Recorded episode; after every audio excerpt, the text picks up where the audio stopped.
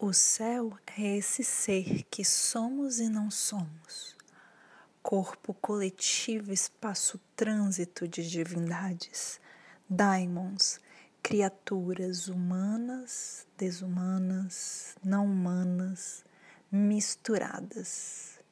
E um dia, enfim, somos encontradas.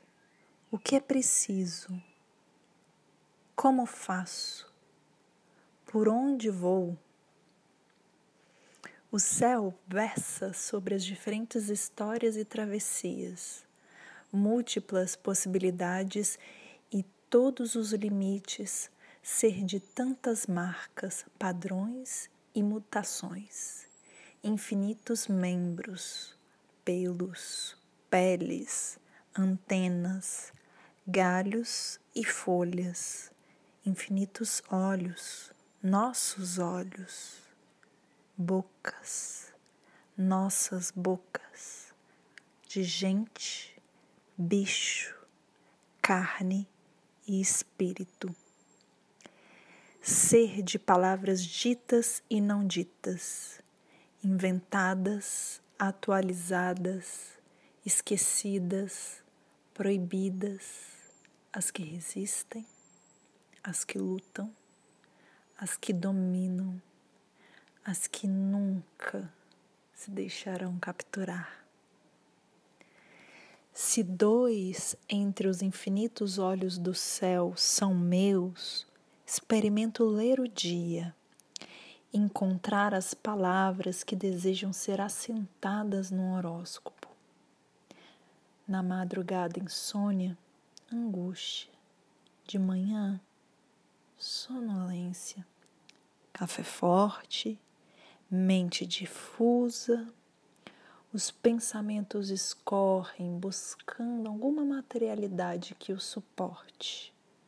No almoço, caldo, vapor, cheiro bom e nutrição.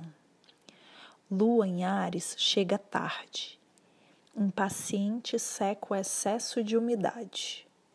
Enxuga as palavras sinaliza com pontadas na cabeça o que precisa ser feito. Pronto. Por favor, sem delongas. Se chegasse antes, já teria riscado dois terços deste texto. Efemérides de hoje, 3 de setembro de 2020, horários de Brasília. 4 e 24. Mercúrio Virgem em trígono com Saturno Capricórnio retrógrado. 9 e 11. Lua Peixes sextil com Saturno. 9 e 58. Lua em oposição com Mercúrio. 11 e 35. Lua em trígono com Vênus, Câncer. 17 e 23.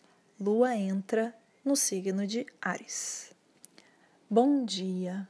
O horóscopo é de Faituza, na minha língua, Adriana Camilo.